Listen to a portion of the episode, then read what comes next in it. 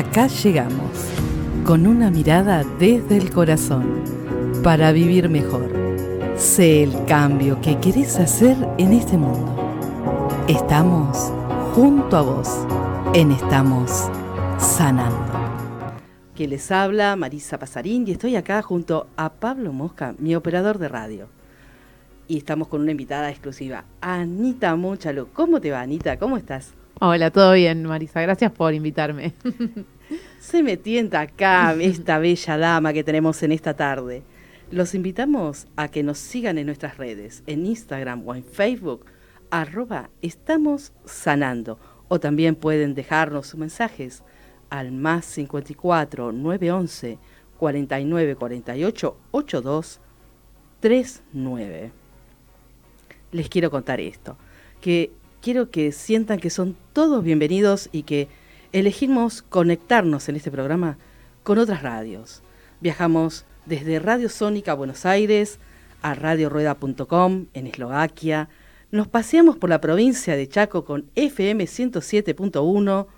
Nos vamos hacia Chile, Satélite Visión y América Visión. Y ahora nuevamente estamos acá en un mundo que nos llevó y nos atrapó, que es Centroamérica, con TV Mundo Digital. Así que estamos conectando la cultura latina y sean todos muy bienvenidos en esta tarde. Hoy elegimos volvernos a encontrar. Puede ser que nos encontremos con nosotros mismos, con tus amistades, con un ser que no esperabas. O sí, con tu corazón. Aceptar que todo no termina definitivamente, ¿no? Y que hay veces que se puede volver a encontrar con ese mundo, como nos encontramos con Anita Moon, porque yo les voy a contar que la conozco hace muchos años, somos compañeras en un, en un trabajo, pero de a poco fui conociendo a Anita hasta que un día yo comencé con la radio y ella estaba ahí ayudándome como en un montón de cosas.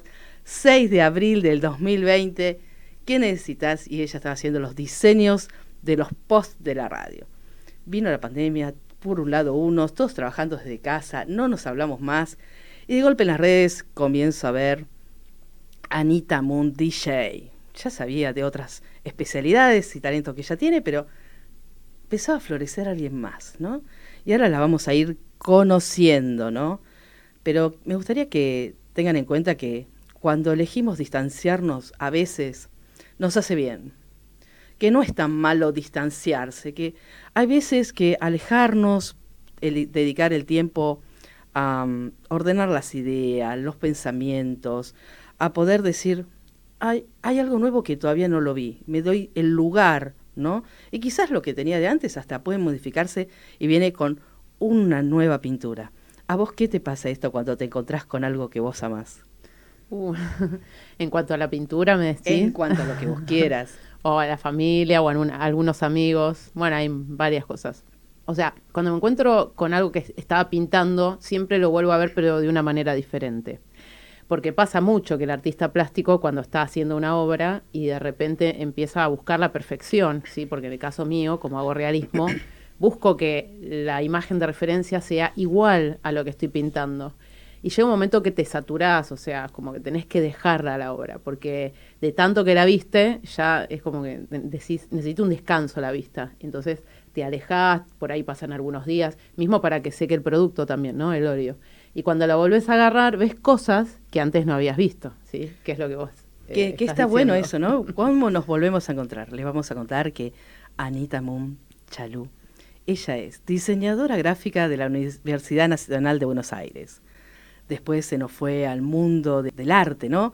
Es artista plástica, especialista en realismo clásico, sí. que estuvo estudiando cuatro años con alguien increíble. Sí, Alejandro Rosenberg, que es un artista plástico cordobés, que hace más de 12, 13 años que tiene su taller en Recoleta y yo empecé a estudiar con él en el 2015 porque yo quería mejorar mi técnica. ¿sí? Yo era autodidacta, pintaba porque me, un día dije me, voy a comprar unos óleos, unos acrílicos, voy a empezar a, a pintar, a dibujar, porque de hecho de chica, desde cuarto año, cuarto grado en realidad, retrataba a mis profesoras y le regalaba los dibujos y mis compañeros me pedían que les haga sus retratos y como que me gustaba mucho, en vez de mirar dibujitos o hacer otra cosa, me encerraba en mi habitación a pintar, a dibujar, y bueno, de autodidacta me compré los óleos, pero después dije, tengo que aprender una técnica, aunque sea para mejorar.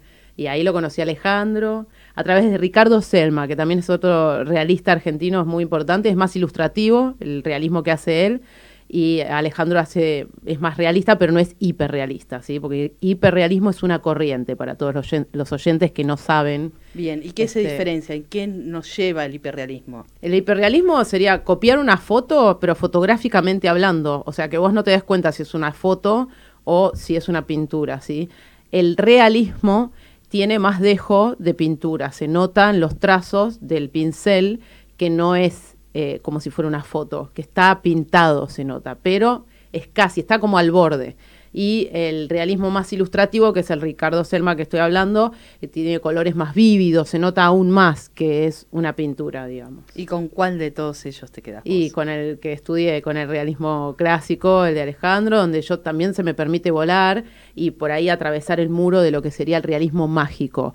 El realismo mágico vendría a ser como una especie de surrealismo, ¿sí? Como hacía Dalí Ah, ¿Verdad? Que se representan cosas que no existen, ¿sí? Que están quizás en el universo onírico, en la mente de cada persona, pero al mismo tiempo, con la ayuda al día de hoy de Photoshop, vos podés armar tus propias composiciones y, por ejemplo, ponerle a un ser humano alas, por ejemplo, ¿no? Y decir, bueno, voy a pintar esto. Y eso es surrealismo fotográfico, ¿no? Surrealismo de, del arte creando. Es decir, estás en el mundo de la creatividad todo el tiempo. todo el tiempo.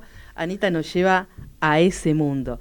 Le vamos a pedir acá a nuestro operador que nos ponga un tema que se llama Contigo y así volvemos y disparamos nuestra creatividad. Hoy en ti brilla el sol, la razón de mi vida y veo en ti la ilusión, tu mirada me inunda en calor, siento en mí palabras tejimos tensión. Pienso en ti, en los dos. Fue tu alma buscando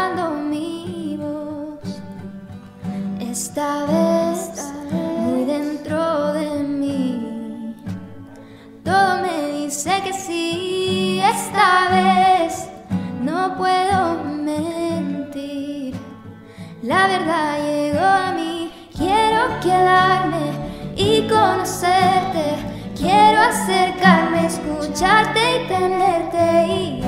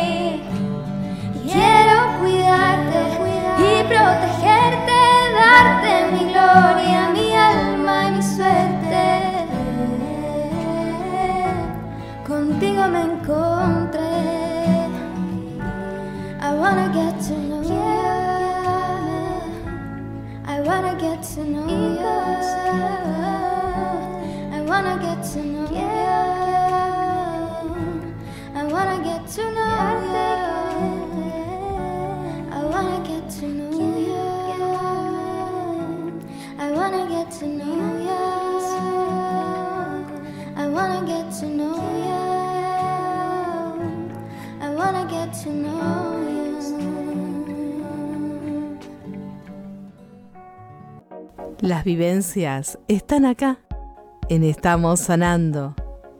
Un espacio para transitar y aprender nuevos caminos con la calidez de otros humanos semejantes. Seguimos acá con Anita Moon, la artista plástica, DJ, docente, ¿qué me les puedo decir? Diseñadora gráfica. Y nos trae ella volver a encontrarnos. Y hay un, ella nos estaba contando todo lo que hace con la pintura, con realismo, y su profesor, que es Alejandro Rosenberg, un artista plástico reconocido internacionalmente. Pone y vende a, a- a- a varias galerías y, y también ganó concursos de arte que se hacen anualmente, que están buenísimos. En el MEAM, por ejemplo, él expone también, que es el Museo Español de Arte Moderno. Yo estuve ahí en febrero de este año visitando. ¿Cómo te sentiste en ese mundo? Ah, no, no sabes. Es más, yo esperaba encontrarme con la obra de él, porque él tiene obras ahí que la galería se las compró, pero digamos tienen muestras que vienen y se van, ¿viste? Y estaba, la de él no estaba justo en ese momento, que es permanente, eh, la de él, pero cuando viene un artista a dar una clase o a hacer una exposición, se- la sacan y ponen el artista en de ese momento. Y te cuento, había un artista plástico llamado Shane Wolf, que estaba ocupando prácticamente los tres pisos de la galería. ¿sí? Es espectacular. El tipo hace una especie de realismo, pero como deconstruido. O sea, es una pintura que no se termina de pintar con mucho trazo eh, mezclado, como decirte que trabaja el lápiz y el óleo al mismo tiempo. Ah. Me, me, me dejó, aparte, tiene obras grandísimas, de gran tamaño, y estaba en ese momento él dando una clase con una modelo en vivo, una modelo desnuda y todos pintándola así. Obviamente estaba tapado por las, por las, viste, había unos telones así, y tipo nos asomamos y lo vimos que estaba ahí el hombre. Este, así que espectacular. No, no, fue una experiencia única. La pintura te toca el corazón. Sí, sí, mal. Y aparte en ese momento había conocido a alguien yo que, en que era español. No sé así si te que, había contado. Sí, Ah, así que dejémoslo ahí. quedó, dejémoslo ahí, porque quedó tocado el corazón. Aunque dice que no, en otras charlas, dice, bueno, no tanto, pero se ve que, viste, nos volveremos a encontrar, me parece que está trabajando el, el título del programa de hoy, ¿no? Está, está ahí trabajando, me dice que no. El tema del- de la pintura te llevó a un mundo de la docencia. Y también tuviste que dejar con el tema de la pandemia, el taller, todo esto que habías montado. Pero ahora volviste, ¿no? Te volviste a reencontrar con esa parte tuya de dejar tu huella en otros. Claro. ¿Cómo te sentís? Contanos esa Es que, experiencia. es que la docencia en realidad la tengo desde la facultad, porque cuando yo cursé una materia que se llama morfología, que es el estudio de la forma, eh, es una materia muy loca, eh, que se hace en diseño gráfico. Para los que no saben, te hacen hacer trabajos prácticos, eh, por ejemplo, empezando, hay uno que se llama fractal, ¿sí? Empezás con una semilla, la replicás, semilla sería como una imagen, cualquiera sea, un punto con otro punto adentro y, no sé, dos garabatos, y esa imagen la puedes replicar, la puedes expandir, la puedes desenfocar y armar toda una composición con eso. Eso, por ejemplo, es uno de los trabajos prácticos. Después hay trabajos prácticos de color, de valor, eh, había trabajos prácticos de un juego, tenías que hacer un juego con gráficas y todo muy conceptual. Primero armar algo que se llama el árbol rizomático, y ese árbol rizomático, digamos, a- empezaba desde un concepto, una palabra que me disparaba otras palabras y como cosas que te invitaban a soñar, ¿no? Todo un mundo mágico, y de ahí salía el juego, era muy loco. Pero también es muy experimental y al alumno que, que lo hace le sirve, ¿viste? Le sirve para empezar cuando vos te dicen, bueno, haceme un logo, ¿viste? Y tenés una idea, pero no sabes cómo manifestarla. Siempre está bueno volar, volar, volar para después bajar a la tierra. Y creo que ahí en morfología nos enseñaban a volar para después, tipo, empezar a conceptualizar y a, y a recortar y ver hacia dónde queremos ir, ¿no? Como me fue bien y tuve buenas notas, me llamaron para ser ayudante de cátedra. y Fui tres años ayudante de cátedra de Qué morfología. lindo. Y te digo que aprendí un montón, te digo, de, de los chicos y de los de mis compañeras que eran las profesoras, las docentes, digamos, eh, titulares, porque yo como era ad honorem no cobraba, lo hacía de gusto y aprendía encima. Pero bueno, después me, me embaracé y encima estaba cursando al mismo tiempo, tuve que dejarlo porque era demasiado ya. Pero me dejó un montón. Y justamente tomé toda esa experimentación de corregir, viste, de guiar al alumno y demás, y la llevé, cuando abrí el taller en el año 2019, la llevé al taller o sea, el modo de enseñar. No te digo que llevé la misma experimentación porque no es lo mismo el contenido que se da en morfología que lo que aprendí. No, en no, el no, taller pero estar al frente de un grupo y, y querer hacerlo Y saber llevarlo y saber llevarlo, ¿no? Porque tiene excelentes alumnos y algunos los han superado al maestro. ¿Cómo te siente eso, Anita? Contanos. Bueno, a ver, en cuanto a la superación, eh, yo no lo, eso no lo sé decir, yo no puedo como catalogar, pero tengo un alumno que es profesor ahora, que está enseñando lo- la técnica que yo enseño también, en la zona de Pilar. Yo me acuerdo que yo estoy en Ramos Mejía, él se venía desde Pilar a, a estudiar conmigo, porque claro, veía en Instagram todo lo que se podía lograr, ¿sí? Y, y bueno, estuvo como dos años y medio, tres, y ahora abrió su propio taller. Qué hermoso eso, pero me gustaría que la gente conozca dónde te ubican y cómo pueden ver tus trabajos. Porque hay cosas excelentes en YouTube, brillantes, conocerla cómo va pintando, las obras de sus alumnos. Bueno, muy lindo. Yo, eh, el Instagram se llama Taller Chalú, ¿sí? El Chalú es mi apellido, es C-H-A-L-U. Eh, me van a encontrar ahí. Después estoy como Chalú Pintura Clásica en Facebook también. Eh, en YouTube también Chalú Pintura Clásica, pero en un momento yo le cambié para que sea más corto el nombre y le puse Taller Chalú al Instagram, pero era Chalú Pintura Clásica antes. Eh, y bueno, y yo estoy en la zona de Ramos Mejía con el taller presencial los lunes y miércoles de 7 de la tarde a 9 y los sábados tengo un turno a la mañana de 10 a 12. Y en este momento prácticamente completo el taller con todos los alumnos, seis atriles por grupo. Es algo hermoso aparte conocer el taller de Anita. Van a verlo y es hermosísimo. Era impensado, pero bueno, Mm. de vos todo puede ser que sea bello. Así que eso es lo lindo. Pero además en el día trabaja en relación de dependencia, lo cual... Soy muy trabajadora muy- y hago música también. Y a- y ahora viene la otra parte de conocer Pero a Anita eso, DJ. bueno, cuando Pero tengo algún tiempito. Es mamá también. Mm, y eso también. Y eso también, ¿no? Hay un corazoncito que ahí está dando vuelta y queremos que, que conozcan la música que, que hace Anita. Así que, ¿qué les parece si, si vamos con eso? La música está acá, en Estamos Sanando. Un espacio para estimular nuestras emociones y lograr otras armonías.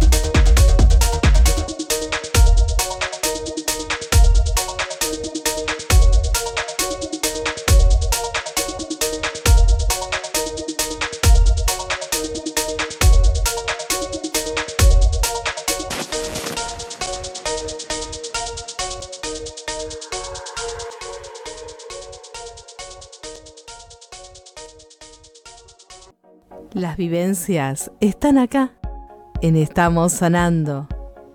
Un espacio para transitar y aprender nuevos caminos con la calidez de otros humanos semejantes. Seguimos acá con Anita Moon y su música, la música DJ, pero yo necesito una clase y por ahí la audiencia también. Llévame al mundo del DJ. Ya la música se introdujo, pero yo necesito una clase cortita para la audiencia también. Seguramente hay muchos que saben del tema, pero otros no. Y yo tampoco. Así que, por favor. Bueno, eh, lo que estamos escuchando recién es el inicio de un set que yo tengo en YouTube. El DJ, ¿sí? No siempre es productor. El DJ mezcla música. El DJ está todo el tiempo mirando en internet o páginas de música donde puede comprar y descargar esa música en buena calidad, por supuesto, de otras personas, ¿sí? De productores musicales que usan, eh, pueden hacerlo en vivo, o usan sintetizadores, o usan cosas para hacer música, programas de música, ¿sí? Pero el DJ solo las mezcla, ¿sí? Y hace los efectos. Perfecto. Pasa de una bandeja a otra, como, como todo el mundo sabe, más o menos con un fade, o bajando el volumen de uno, subiendo el de ocho, de, de otro, viendo los agudos y demás cosas, y mezcla un track a otro, y nada más, no hace música el DJ. Por otro lado, el que hace música es llamado productor, ese sí hace música, el productor musical, y tenés dentro de la música electrónica, que es lo que a mí me gusta, que es lo que estaban escuchando recién, varios estilos musicales de, de electrónica. Tenés el techno, ¿sí? tenés el tech, tech house, que era más o menos lo que estábamos escuchando recién.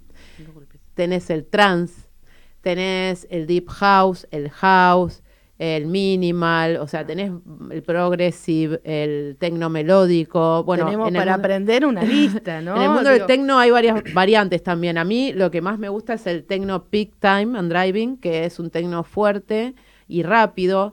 Generalmente la música electrónica, si yo te puedo decir por ahí que define un poco los estilos, es el BPM, ¿sí? que son los las pulsaciones por minuto. ¿sí?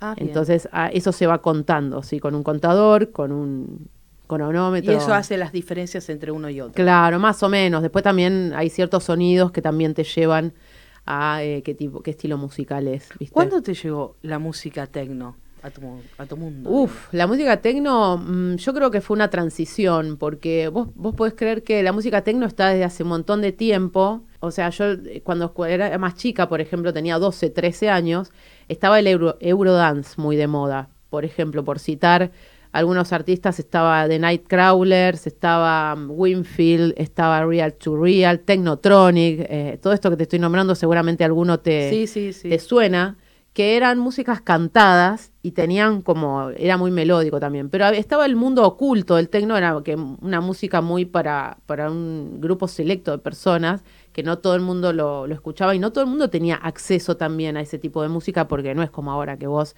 vas a Spotify, vas a internet, Sí, no, encontrás no, no. música por todas partes. Olvídate, Antes tenías que comprar el cassette o tenías que comprar el CD.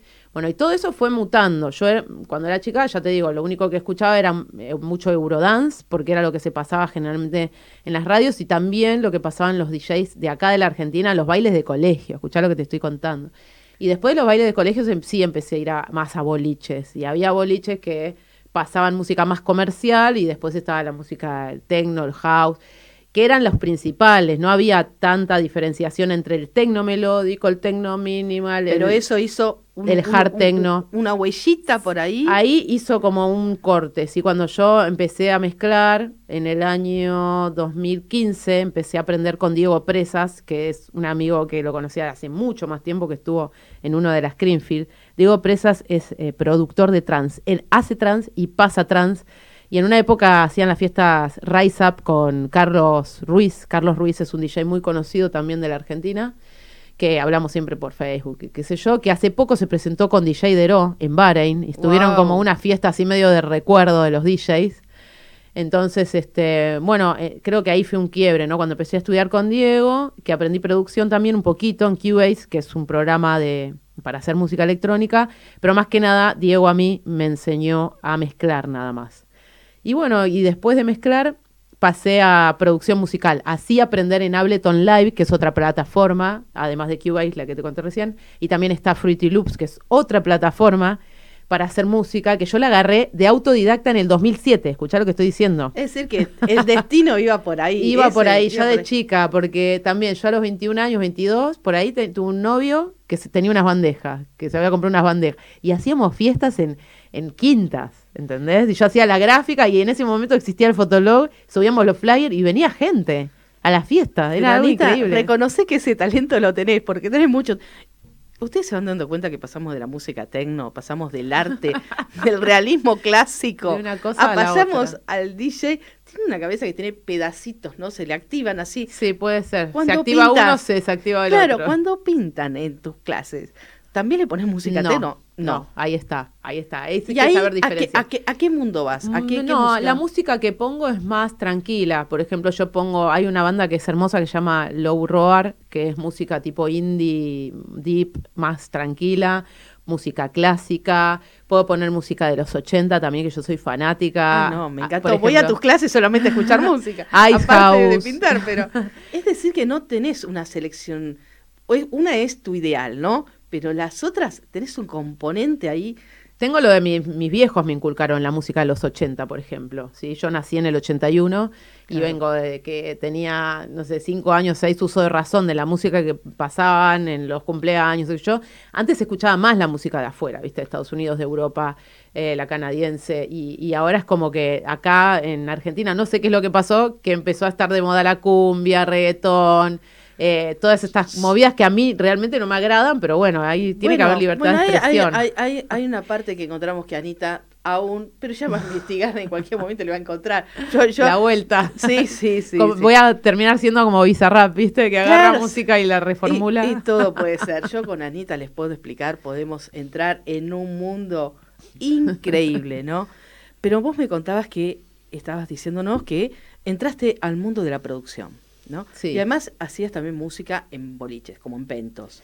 claro, no, ya. no hacía, sino que pasaba música. Ahí Bueno, pasabas ahí música. hacía de DJ, ¿entendés? Ahí hacías de DJ, claro. Bien. Pero ahora estás a full con la producción. ¿Ayer Sí. no subiste un tema nuevo en tu Facebook? Sí, porque ese fue el lanzamiento. Los temas es así, vos primero haces el tema, ¿no? Lo, lo componés todo.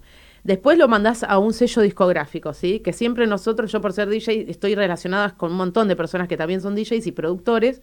Y ellos te dicen, che, ¿no querés trabajar para mi sello? ¿No querés lanzar un tema en mi sello? Y yo tengo mi propio sello también, que se llama No Sync, No Soft. Para que sepan, en Instagram también donde los artistas internacionales, que hace poco, eh, justamente el tema de que estamos hablando, eh, lo hice con un artista que es italiano, que se llama NP, PNL43, eh, sacamos un EP de dos tracks, el original mix de él y un remix mío en base al original mix de él. Que vos no sabés lo que me pasó hoy. Estaba con mi hijo hablando y de repente empezó a cantar una canción, ¿sí? Empezó, she, she, she were... ¿Quién empezó a cantar? Mi hijo, sí, como, No, como ¿qué edad recitando algo, 13, pará. Y le digo, escúchame, escúchame, ¿de dónde sacaste esa vocal? Le digo, esa vocal me suena del track que hice con el italiano, le digo. Sí. Me dice, ahí te muestro el video. Resulta que hay un video en internet de un tipo que rapea en una entrevista, justamente como estamos Sí, haciendo sí. nosotros con una mujer, y eso lo transformaron en, en rap. Y esa vocal del tipo es la que usó el italiano en el original mix y que yo hice el remix y yo no tenía la, la más Mirá. pálida idea de que era ese video. Y, y me entero por mi hijo, ¿entendés? Que la estaba tarareando de la nada. No, no sabés, fue increíble enterarme de eso, fue como una casualidad. Pero las casualidades no existen, son causalidades. Eso, tal cual, tal cual. Porque vos encima lo estás viendo en tu semillita, ¿no? En tu semillita de 13 años que se activó así y que ese sonido, ¿no? Vos fijate que ya está reconociendo determinados sonidos y fue de nexo para el mensaje para diciendo yo estoy en este camino, ¿no? No, no, pero lo escuché decir solamente, o sea, dos, tres palabras y reconocí la vocal que yo trabajé en mi track. Les cuento que el EP se llama Clock Gating y lo van a poder encontrar en mi canal de Spotify. Pues yo tengo, en Spotify tengo mucha música sacada desde de hace dos años y medio que produzco, que ya empecé a sacar tracks ahí en Spotify. Es Anita decir, Moon, estoy con Anita Moon se viaja, se nos está exportando. Yo no. Lo hablo por, viste, por Instagram me comunico con los productores de afuera. No Le digo, che. ¿querés sacar música en mi sello? Y hablamos en inglés, viste, obvio, porque ellos no entienden nada. Pero es imparable. Ustedes, ustedes van viendo que vamos conociendo así a Anita Moon, así le vamos sacando, ¿no? Porque la mitad de las cosas no las sabía, no, nos los va diciendo. Y, y, a- y así, viene así. Y les quiero contar, la canción o la música El Loco. ¿Es de tu producción? Es una producción mía eh, para una persona que se llama Roberto Fourier, de afuera, también de Fourier Records, eh, que es, es- está cerca de Serbia, el hombre este. Pero ¿cómo lo conozco yo? A través de Miss ADK, se llama Rocío Bocio, es una DJ y productora argentina que hace más de 10 años que está en la movida y ella tiene conocidos de un montón de lugares del mundo y los reúne, DJs conocidos de diferentes partes del mundo los reúne para hacer música.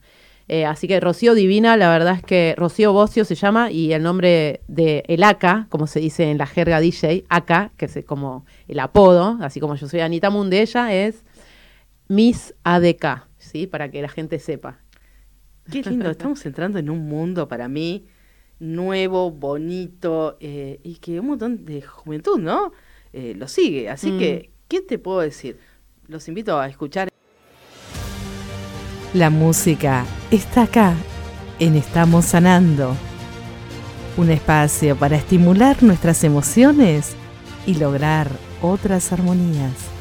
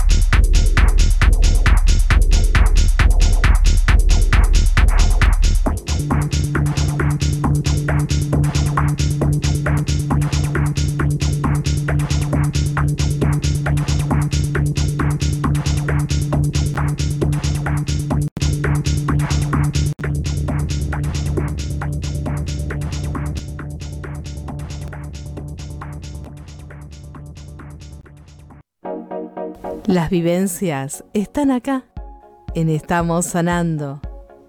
Un espacio para transitar y aprender nuevos caminos con la calidez de otros humanos semejantes. ¿Cómo nos volvemos a encontrar después de todo esto que pasamos por el mundo del realismo, nos pasamos por el mundo del DJ y ahora nos vamos a reencontrar o a encontrar con otro mundo, las mandalas Centangles.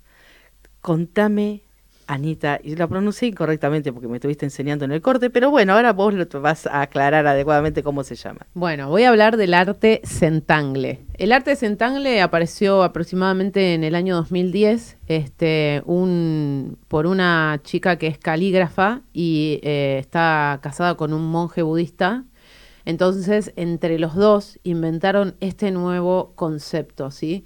Tangle viene de garabato, zen viene de meditación, entonces la palabra centangle es hacer garabatos meditando, ¿sí? De forma inconsciente, pero a la vez consciente.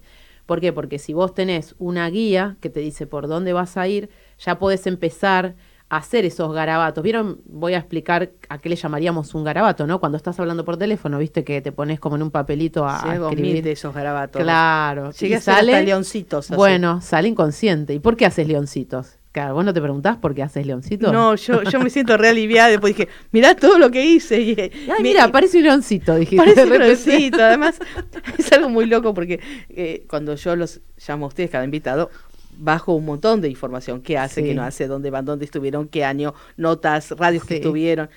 Y después tengo mis garabatitos, como Claro, decimos, alrededor de eso. Muy Y bien. no son tan ordenados. ¿Cómo hago para ordenarlos, Anita? Bueno, eso es lo que yo te iba a contar. Entonces, ¿qué pasa? Cuando yo conozco esta técnica, sí que el nombre obviamente ya está patentado, pero empiezo a ver que hay un grupo y un mundo de personas que se ponen a hacer específicamente este tipo de técnica, que generalmente es sobre una hoja de color blanco con una estilográfica negra, ¿sí? O sea que la imagen queda, son repeticiones, son patrones de cosas, por ejemplo, un círculo lo empiezo a repetir hacia la derecha, hacia la izquierda, lo empiezo a achicar, lo empiezo a agrandar, después hago otra forma geométrica pegada al, a su lado, generando un contraste, hago un fondo de color negro y la contraforma son hojas, por ejemplo, si vos te tuvieras que imaginar todo lo que yo te estoy diciendo, está bueno, lo trasladás a tu mente. Para todos los oyentes pueden agarrar y buscar Centangle Art en Google y, y ya van a ver de lo que estoy hablando. Y además lo lindo de eso es que ya no vamos a comprar mandalas para pintar, sino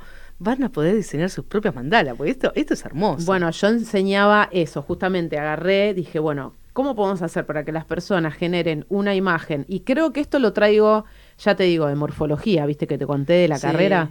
Yo divido la hoja en cuatro y tenemos, nos quedan cuatro cuadrantes y cuatro cuartos. Entonces voy a empezar a hacer una forma en el primer cuarto, del centro hacia afuera, y la repito en los demás cuartos, ¿sí? Y así se va armando el centangle mandala. ¿Por qué? Porque vas generando una forma circular y eh, no te vas perdiendo. ¿Por qué? Porque lo que le hice uno a uno, voy repitiendo los otros. Y después cuando llego al primero, que había hecho una forma, cambio de forma, hago otra cosa. Y la vuelvo a repetir alrededor. Entonces eso genera una circularidad que nos da una imagen simétrica, totalmente simétrica. Y cuando vos ves el todo y lo ves terminado, decís, mirá lo que creé. Esto es increíble, no se puede hacer desde arriba hacia abajo, ni desde izquierda a derecha. Se hace desde el centro hacia afuera con una repetición circular. ¿Se entiende lo que estoy Qué, diciendo? qué hermoso eso, ¿no? Voy a, voy a tener garabatos ordenados. y quizás la audiencia también. Yo, yo les digo, y les digo a la audiencia constantemente, que yo vengo a la escuela de la radio. Muy Ya sea porque ustedes me dejan una enseñanza bárbara, porque activan talentos míos o talentos de otros, porque ni se me había ocurrido y por ahí lo teníamos. Así que acá estamos, ¿no?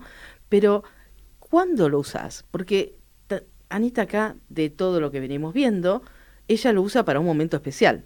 Claro, es así. Yo tenía tiempos libres para cuando empecé a a conocer esta técnica y empecé a darme cuenta que podía generar estas imágenes circulares. Eh, yo tenía, estaba por ahí un poco estresada o había cosas, viste, cuando vos tenés que aceptar algo que no, no te sale o vos querés que la realidad sea de una manera y la realidad se va para otro lado. Eh, una buena manera de aceptar es justamente haciendo esta técnica y este tipo de dibujos, porque a vos te ayuda primero a salirte del pensamiento de frustración en el cual vos, por ejemplo, yo estoy sentada en el colectivo, ¿no? Me voy de viaje, ¿no? O me llevan en un transporte, sí, porque yo, viste que viajaba al trabajo y tengo una hora de viaje al trabajo, Sí, como vos también. Tenemos muy Entonces cerca yo y- todos los días me propuse hacer uno nuevo, un centangle mandala nuevo. Entonces hacía uno por día. Y mientras iba viajando, eh, y por ejemplo yo me quería despejar la cabeza, empezaba y te concentrás tanto haciendo las formas, viendo cómo te queda, que no pensás en eso que te frustra, pensás en hacer la forma bien, geométrica, en, en rellenar agujeritos, te concentrás tanto en lo que vos querés hacer que te, te desestresa, mejoras el pulso, imagínate, lo hacías en el colectivo, en el No, transporte, sí. mejoras el pulso, eh, te, te ayuda a concentrarte. Salís de la eh, problemática claro. que tenías, que Es como un momento de, de meditación, ¿sí? Como si se dijera que uno medita de esa manera. Y está bueno. ¿Cuántos regalos nos trajiste en el día de hoy? ¿En qué, en ¿Con qué, qué nos vas a... resp- Claro, sí, porque nos trae para meditar, nos trae para que vayamos... A... Todo es posible, porque el realismo a veces, la pintura vos lo ves y decís, esto qué bonito, Claro, es pero- inalcanzable. Pero me cuesta hacerlo, claro, me costaría hacerlo. Me sí. costaría hacerlo, pero vos lo haces de una manera cuando la gente lo ve que decís, bueno, pero es posible, Sí. no es imposible. No es, es decir, lo bueno que, que nos aportás y eh, este nos volvemos a encontrar es dejar las cosas imposibles, ¿no? Sí, Porque a veces cual. las rotulamos. Sí. Esto no es para mí, esto no puedo, esto no, esto es para otro, no está en mí. Y quizás está, es quizás encontrar el maestro indicado para llegar a eso, ¿no? Y otra cosa que creo que, que nos dejas en este programa es, el señor Google tiene un montón de cosas, pero hay veces hay que prestar atención que también podemos aprender, ¿no? Y hay gente dando un montón de clases y docencia y mostrándonos, y vos decís, uh, no tengo tiempo. No, quizás hay que elegirse el tiempo como hacen los adolescentes, los, O tomar decisiones, dejar una cosa y, y digo, seguir tu camino, el camino que vos querés que te hace feliz. Yo creo que es eso, es tomar decisiones y decir, no sé, si estaba, uh, no sé, gastando mucho tiempo haciendo esta cosa, y bueno, lo dejo y pruebo algo nuevo, ¿no? Tomar esa decisión, digo. un- en la semana nos encontramos con Anita charlando para el programa y una de las cosas es decir, ¿y a qué hora Marisa preparás lo de radio? Y cuando llego de, de la oficina, le digo, ¿no? Y ella también llega de su espacio, entonces, ¿cuándo das clase? Bueno, y disfrutamos de la vida, de nuestra pasión y también tenemos otro trabajo que disfrutamos para sostenernos en la vida y venir a la radio y disfrutar de este momentito. La música está acá, en Estamos Sanando. Un espacio para estimular nuestras emociones y lograr otras armonías.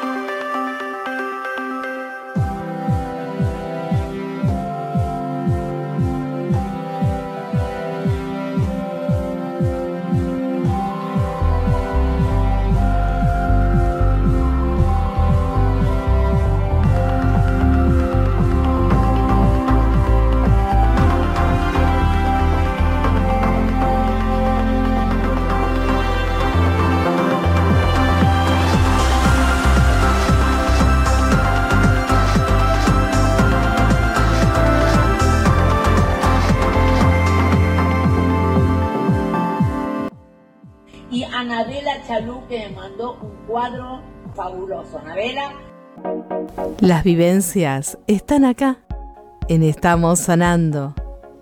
Un espacio para transitar y aprender nuevos caminos con la calidez de otros humanos semejantes. Y ahora yo quiero dejar este mundo donde transitamos y quiero conocer algo más de Anita. A ver. ¿qué me vas a preguntar? Porque esto no lo hablamos, a ver. No, no, cha, cha, pues cha, yo te cha. dije la última parte era así, relajada, nos olvidamos de, de todo Algún esto. juego. ¿Dónde, ¿Dónde viaja tu mente ahora en algo que tenés pendiente y todavía no hiciste? Uh, qué pregunta, wow. O sea, me algo tenés, como- algo tenés, porque decir que Anita no tiene algo pensado y que todavía no lo desarrolló sería imposible.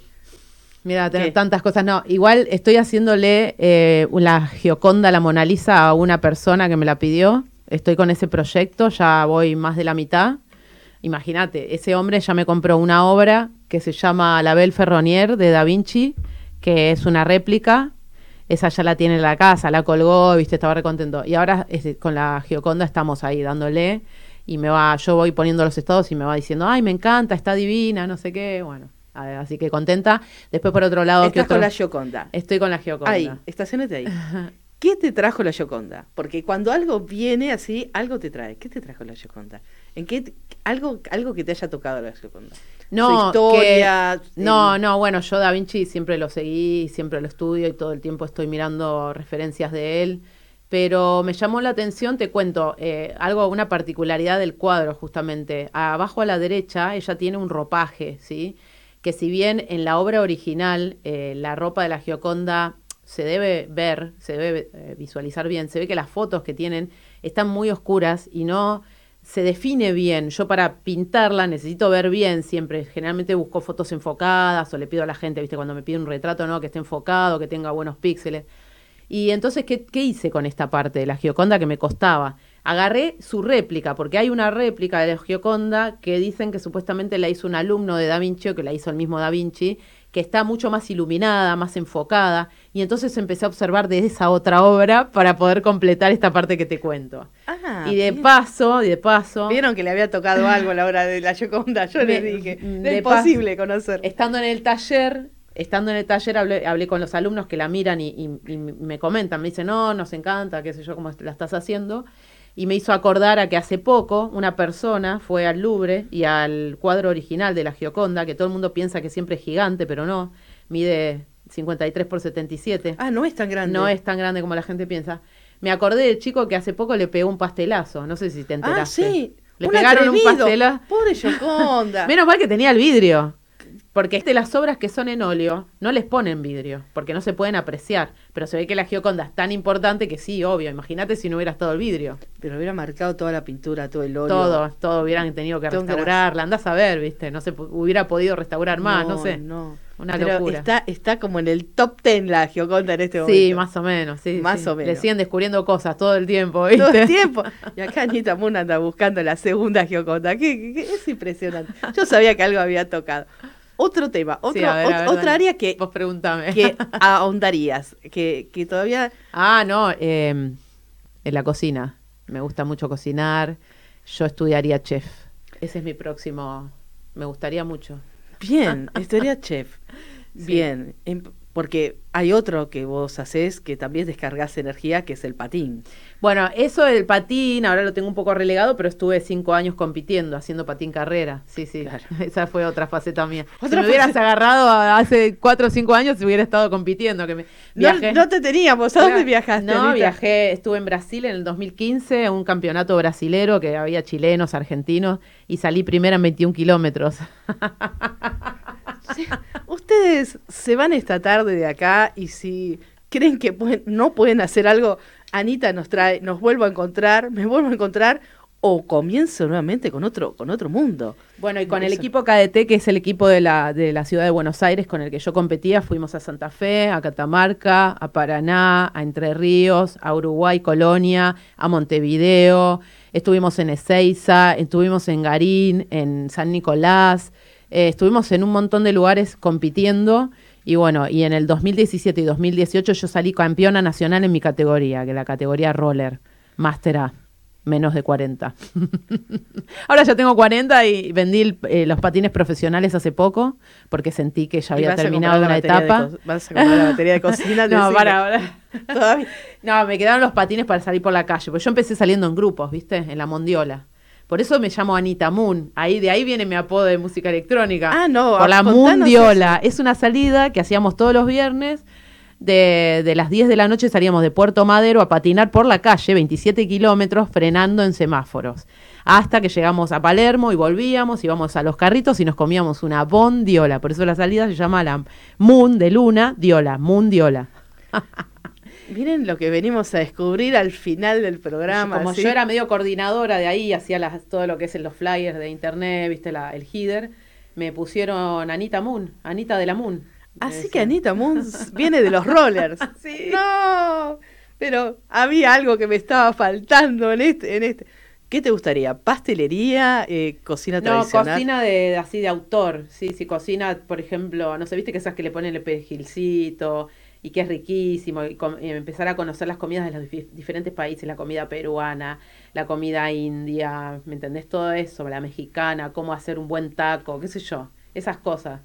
Bueno, la verdad que tuvimos una tarde acá, ¿qué le parece? Re lindo.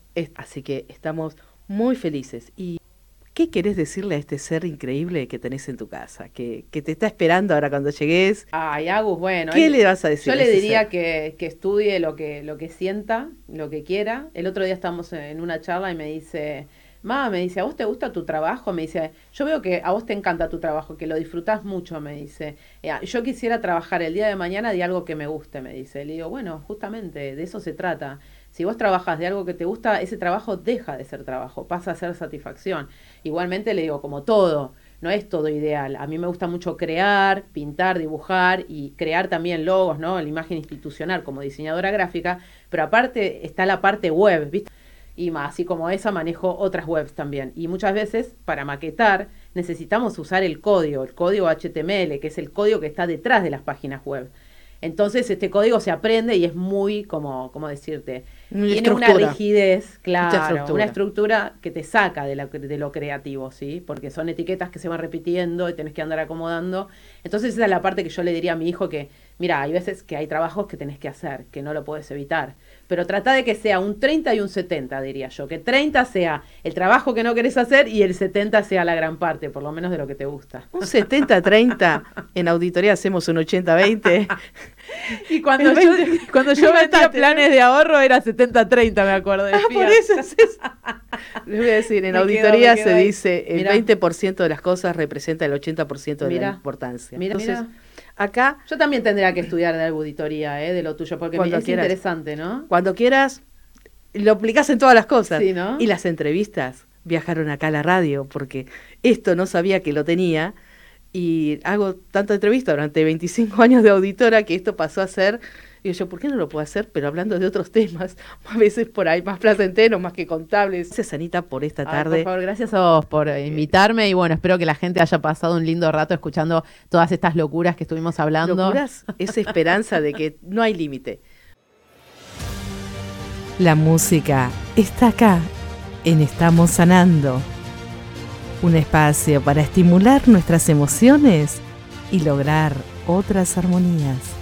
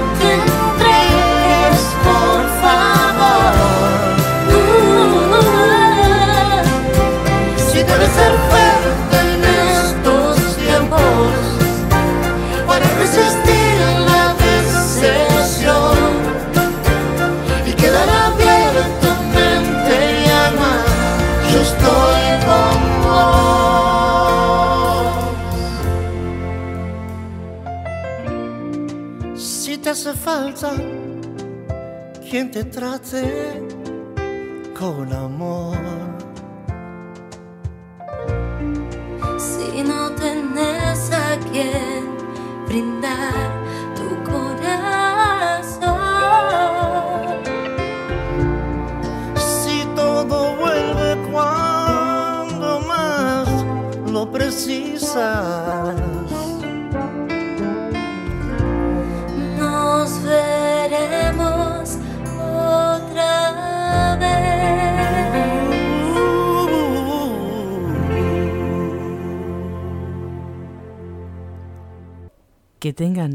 hermosa semana.